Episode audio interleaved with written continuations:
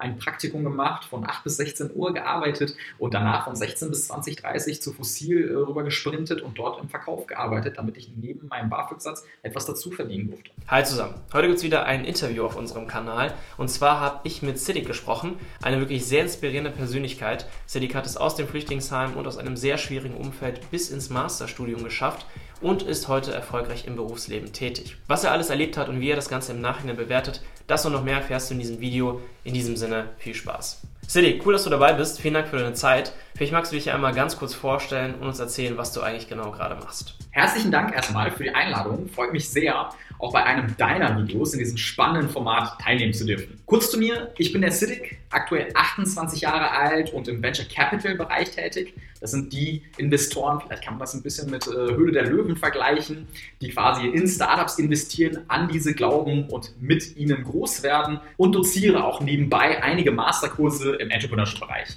Vom Hintergrund aus bin ich klassischer BWLer und bin so vor allem auch durchs Masterstudium auch auf Entrepreneurship gestoßen, was mich heute auch noch sehr, sehr interessiert. Wie hat alles angefangen? Wann bist du hier rüber und woran erinnerst du dich aus deiner Kindheit? Ja, das ist eine sehr gute Frage. Ich glaube, ich fange einfach mal an, wie es in Deutschland begonnen hat.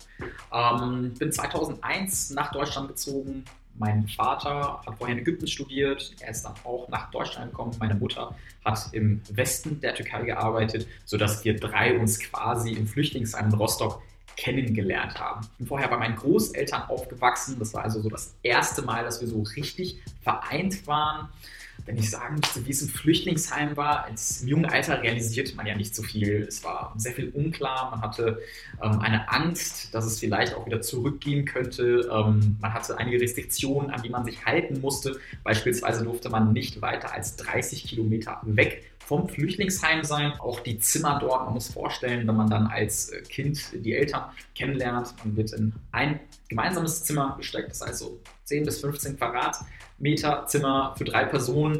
Das ist dann natürlich auch immer eine Challenge. Woran ich mich noch erinnern kann, ist, dass man auch als Flüchtling damals äh, kein echtes Geld bekommen hat. Man hatte für beispielsweise Discounter eine Art Coupons und mit diesen durfte man quasi bezahlen. Man könnte es ein bisschen so an Foodstamps mit den Foodstamps in Amerika vergleichen und das waren natürlich auch Hürden. Auf der anderen Seite gab es auch super tolle Momente, in denen man als gemeinsame Familie beispielsweise auf einer Wiese zusammen picknicken konnte. Das sind natürlich super schwierige Voraussetzungen. Erinnerst du dich denn noch, wie du damit umgegangen bist? Ja, also ich würde sagen, schwierige Voraussetzungen ist immer relativ subjektiv. Also wenn man im Status quo ein positives Mindset hat, ich nenne das mal naiven Optimismus, dann ist es vielleicht nicht ganz so challenging, wie es eventuell von außen aussehen könnte. Ähm, wie ging es weiter? Bei den meisten Flüchtlingen ist es so, dass man in eine Stadt zieht, der man eventuell schon Leute kennt. Bei uns war es Dortmund. Wir sind dann in einen Brennpunkt gezogen. Sagen, die Ausländerquote oder Menschen mit Migrationshintergrund waren da um die 95 Prozent. Ähm, das ist auch eine Gegend, in der die Kriminalitätsrate höher war. Ich glaube, die größte Voraussetzung war aber, dass man absolut keine Ahnung von nichts hatte. Also, zu welchem Amt soll man gehen? Welche Schule ist gut? Man musste lernen, was eine Realschule, Hauptschule, Gymnasium ist. Also solche klaren Fragen, die eigentlich jeder hier kennt, äh, musste man sich stellen und man musste sich darüber informieren. Und das war natürlich schwierig, wenn man die deutsche Sprache nicht beherrscht hat. Trotzdem bin ich dann durch den Push meiner Eltern äh, aufs, aufs Gymnasium gekommen. Und äh, von dort aus ging es auch weiter zum Abitur und danach ins Studium. Du sprichst ja jetzt das Studium an. In einer gewissen Art und Weise bist du ja akademisch aufgestiegen. Wie war das für dich und was hat deinen Weg eigentlich zum Studium begünstigt? Für mich persönlich ist das Umfeld der Schlüsselpunkt, die Schlüsselfigur.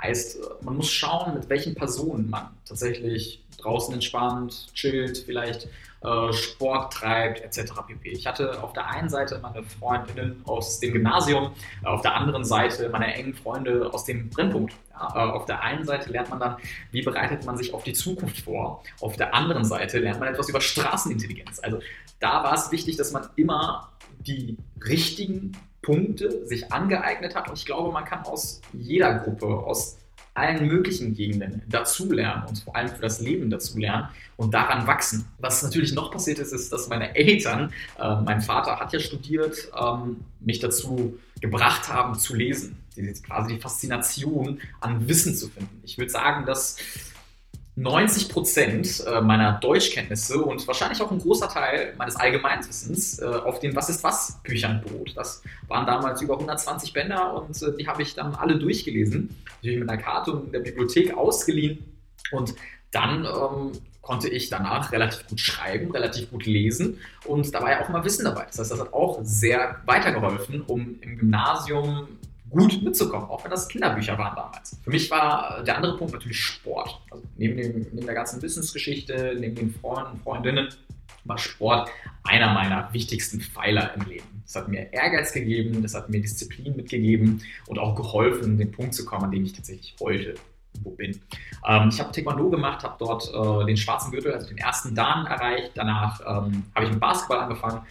Bei uns äh, war zumindest dieses Gerücht da, dass man durch Basketballspielen größer wird. Äh, ich bin immer noch 1,76, das heißt, es hat nicht so krass viel weitergeholfen. Jedenfalls habe ich dort auch, wie gesagt, Disziplin gelernt und bin auch in der Jugend äh, gelandet im Basketballbereich. Hat auch dort wieder sehr viel Exposure zu den unterschiedlichsten Menschen und auch wieder Möglichkeiten dazu zu lernen, seien das Soft Skills oder Hard Skills für die Zukunft. Im Studium hast du Praktika gemacht, warst außerdem im Auslandssemester und hast dann den Master auch noch an einer privaten Business School gemacht. Das ist ja eigentlich ziemlich unüblich, oder? Ja, äh, definitiv. Also ich bin von meinem Umfeld, glaube ich, die erste Person, die ähm, an einer Business School gelandet ist. Äh, viele meiner Freunde haben äh, eine Ausbildung gemacht. Äh, viele, die ich aus dem Gymnasiumbereich kenne, auch studiert, allerdings nicht in einer Business School, was natürlich auch zu einem Multiplikatoreffekt nach mir geführt hat. Stichwort Circle of Competence, ja, Sachen, von denen, ich mal, von denen man nicht mal weiß, dass man sie nicht weiß konnte ich quasi weitergeben. Und meine Freunde haben dann auch erfahren, dass es Business Schools gibt und konnten danach sich auch auf diese vorbereiten. Ähm, der Weg dahin war natürlich äh, tough. Ich habe ähm, beispielsweise bei Daimler ein Praktikum gemacht, von 8 bis 16 Uhr gearbeitet und danach von 16 bis 20, 30 zu Fossil äh, rüber gesprintet und dort im Verkauf gearbeitet, damit ich neben meinem BAföG-Satz etwas dazu verdienen durfte. Es war schon eher challenging, dann äh, jeden Tag zwei Jobs zu haben. Aber ähm, das war auch das Fundament, wie ich mir mein Auslandsstudium oder mein Auslandssemester finanzieren konnte. Auch dort hilft natürlich BAföG. Aber wenn man hier und dort eventuell kleine Reisen machen möchte oder sich auf dem Campus äh, ein Zimmer mieten möchte, muss man auch von sich aus einiges dazu bezahlen. Einer der Schlüsselmomente bei mir war auf jeden Fall mein Auslandssemester. Ähm, ich war in meinem Bachelorstudium nicht wirklich oft an der Universität. Es, ich war an der Universität Bochum im Audimax äh, sitzen mit äh, über 1000 Studierenden. War dann nicht ganz so meins, sodass ich dann einfach zu Hause äh, gelernt habe und währenddessen eigentlich ständig gearbeitet habe und Praxiserfahrung gesammelt habe. Im Auslandssemester habe ich dann die ersten Business School Studierenden kennengelernt. Da waren ähm, Studierende von der HHL, von der WHU, von St. Gallen etc. Und man hat das erste Mal gesehen, wie diese Personen arbeiten. Und ich hatte damals keine Ahnung, was äh, McKinsey ist. Ich hatte keine Ahnung, was Private Equity ist und konnte das so durch diese Personen dazulernen. Gleichzeitig haben sie mich auch echt unterstützt, um in meinen Master irgendwo zu kommen. Also es waren Schlüsselfiguren, die mir gezeigt haben, wieder weg, ne?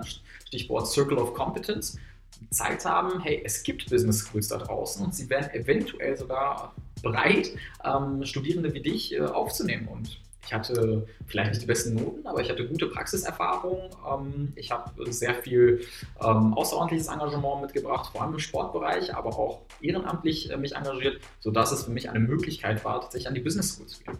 Und äh, da habe ich äh, einfach mal an einem Interviewtag teilgenommen an der WHU und siehe da, es hat geklappt. Die Interviewer haben wahrscheinlich mehr dahinter gesehen als nur die Noten. Ich durfte auch ähm, eine Präsentation halten. Ich habe es zu Fintechs gehalten, weil ich kurz davor einen Businessplan-Wettbewerb gewonnen hatte, sodass es ziemlich gut gepasst hat. Und äh, da wurde ich angenommen. Und von dort aus ging es eigentlich nur noch exponentiell weiter. Auch hier ähm, waren natürlich einige Challenges dabei. Man äh, hat, man war dann quasi zwischen zwei Welten. Ähm, auf der einen Seite die Kollegen äh, aus Dortmund, äh, auf der anderen Seite die ehrgeizigen und motivierten äh, Studierenden aus der WHU. Und man hat an einem Tag in der Shisha-Bar am Brennpunkt gechillt, den, an dem anderen Tag ähm, kamen sehr prominente Personen, diverse Partner, der, ein ehemaliger Bundespräsident an die WHU. Man hat mit diesen Personen gesprochen. Das war quasi so ein bisschen so Best of Both Worlds Moment für mich, ähm, aber dennoch challenging, weil man sich dort, also Man hat ja sowieso irgendwie nicht so eine krasse Identität, wenn man nach Deutschland kommt. In Deutschland äh, ist man ja der, die Person mit Migrationshintergrund und wenn man dann zurückgeht, ist man äh, der Europäer, sodass auch dort irgendwie so eine kleine Identity Crisis äh, stattgefunden hat. Aber am Ende des Tages hat man ja doch geschafft, das Ganze gut zu balancen, indem man den Leuten auf Augenhöhe begegnet ist. Und back zum Credo, man kann ja von allen Personen weiter was lernen. So hat es auch für mich geklappt, irgendwo quasi meine Balance zwischen diesen Gruppen zu finden. Mit dem Abschluss in der Tasche ging es ja für dich dann ins Berufsleben. Du hast zwischenzeitlich gegründet, hast unter anderem als Investor gearbeitet. Wie prägend war für dich diese Zeit? Ah, auf jeden Fall sehr prägend. Ähm, nach, dem, nach dem Studium habe ich äh, direkt gegründet. Ich habe ein HR-Tech-Startup äh, gegründet und ähm, es war natürlich eine riesige Challenge. Man ist dann auf einmal nicht nur der äh, Stratege oder der Finance Guy, sondern man macht Sales, man macht HR, Recruiting, Finance, Strategie, alles Mögliche und ist tatsächlich äh, auf sich allein gestellt. Allerdings hatte ich äh, zwei weitere Co-Founder, die mir dabei äh, geholfen haben das Ganze ein bisschen größer zu machen. Danach hatten wir einige unserer äh, Projekte, ähm, haben aber relativ schnell gesehen, dass es nicht ganz so skalierbar war und daraufhin kam auch direkt die Pandemie. Heißt als erstes statistisch gesehen leiden ja Recruiting oder HR Startups oder Unternehmen darunter, sodass wir auch erstmal zwei, drei Stufen runtergegangen sind und ich habe das Ganze als Side-Hustle behalten und mich als Investment Manager in einem Corporate Venture Capital beworben. Dort war es natürlich was vollkommen anderes, auf der anderen Seite zu stehen. Vorher habe ich auch in Growth Private Equity gearbeitet. Das heißt, ich hatte schon einiges an Exposure äh, in diese Industrien und es ist super cool, mit äh, Gründern und Gründerinnen zusammenzuarbeiten und diese beim Wachstum zu unterstützen. Danach hat quasi eine Tür immer eine weitere Tür geöffnet und ich würde sagen, ich hatte relativ viel Glück, dass ich auch die richtigen Personen getroffen habe. Klar ist da auch ähm, Mühe, da steht viel Mühe dahinter, aber hier ist natürlich auch Teil, Fünkchen Glück relativ wichtig, die, die richtigen Personen kennenzulernen und eventuell auch mit den richtigen Personen zusammenzuarbeiten. Ähm, nach äh, anderthalb Jahren äh, bin ich Investitionsleiter geworden, habe quasi end-to-end -End die Due Diligences übernommen und dann auch vom Sourcing bis zum äh, Advisory Board Seat einnehmen gemacht. Und die, wie gesagt, haben halt weitere Türen geöffnet. Ich habe an einem Buch als Co-Autor mitschreiben dürfen, ein Kapitel über Corporate Venture Capital, habe ein Angebot bekommen, Master of Science Entrepreneurship Kurse äh, zu dozieren und habe diese auch wahrgenommen und mich dann quasi etappenweise weitergebildet.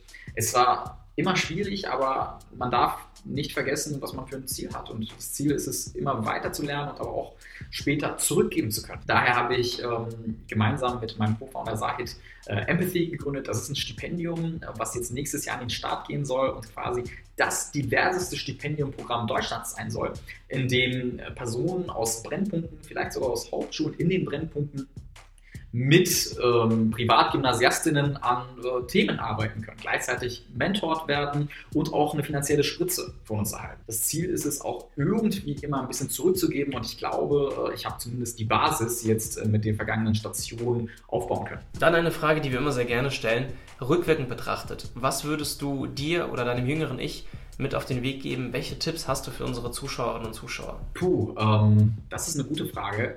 Ich glaube, Tipps passen nicht immer, also nicht alle Tipps passen immer auf die einzelnen Personen. Vielleicht kann ich aber zwei, drei Punkte mitgeben, die man sich einfach mal mitnehmen kann. Ob man es dann anwenden möchte oder nicht, obliegt natürlich den, den Zuschauern und Zuschauerinnen. Ähm, das würde ich sagen. Ich würde, äh, Punkt 1 wäre, nie den Kopf hängen lassen.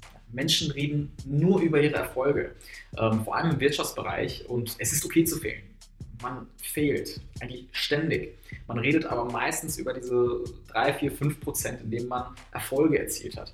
Ähm, auch ich habe sehr, sehr, sehr, sehr viele Absagen erhalten, bis es dann irgendwann bergauf ging. Tipp 2 wäre die Betrachtung auf Augenhöhe. Also versuchen, mit Menschen auf Augenhöhe umzugehen. Immer zu versuchen, von diesen verschiedenen Personen zu lernen. Das wird zwangsläufig dazu führen, dass man diverser aufgestellt ist. Man hat äh, Ahnung von Faktor A, Ahnung von Industrie B und so weiter und so fort, weil man ständig dazulernt. Dafür sollte man auch dankbar sein, dass man in Deutschland die Möglichkeit bekommt, so eine diverse Gesellschaft kennenzulernen und auch mit ihnen ähm, tatsächlich zusammenzukommen. Der letzte Punkt ist, klar, Neugier. Seid immer die Menschen, die auch nachfragen, glaubt mir. 80 bis 90 Prozent der Leute in einer bestimmten Runde oder im Hörsaal, im Audimax, whatever you name it, die wissen oft selbst nicht, worum es geht. Also scheut euch nicht davor zu fragen. Und danach seid immer die Person, die irgendwie am Handy das Ganze googelt, wenn es euch denn interessiert. Denn das ist Wissen und Wissen bringt euch weiter, damit ihr euch quasi euren eigenen Weg aussuchen könnt. Wenn ihr nicht mal wisst, dass beispielsweise Job A existiert, würdet ihr auch nie euch bei Job A bewerben können. Siddiq, vielen Dank für deine Zeit und diese abschließenden Worte nochmal. Ich glaube, da sind einige super Tipps dabei und ich wünsche dir natürlich noch alles Gute auf deinem weiteren Weg. Ja, Michael, ich habe zu danken. Wie gesagt, also super cooles Format, was du da auf die Beine gestellt hast und äh, ist mir eine große Ehre gewesen, hier mitzumachen. Ich hoffe, die Zuschauer und Zuschauerinnen konnten sich etwas mitnehmen, vielleicht auch Punkte gesehen, die sie definitiv so nicht machen möchten. Das hilft ja auch immer, um Punkte zu sehen, die man vielleicht nicht so feiert wie andere oder bei denen es funktioniert hat muss ja auch nicht zwangsläufig bei jemandem selbst funktionieren. Hat mich sehr gefreut. Ansonsten, wir arbeiten ja, äh, wie gesagt, am äh, Stipendium, am diversen Stipendium mit Empathy. Schaut gerne bei äh, Instagram oder LinkedIn vorbei und wir freuen uns, euch auf dem Laufenden zu halten. Danke zusammen. Ciao, ciao. In diesem Sinne war es das auch schon mit dem Video. Vielen Dank fürs Zuschauen. Lasst doch gerne ein Like und ein Abo da. Vernetzt dich mit Siddiq, übrigens ein sehr cooler Typ, auch im Privaten, gründet gerade auch eine eigene soziale Initiative. Und ja, wir sehen uns im nächsten Video. Lasst gerne einen Themenwunsch in den Kommentaren da und bis zum nächsten Mal. Ciao, ciao.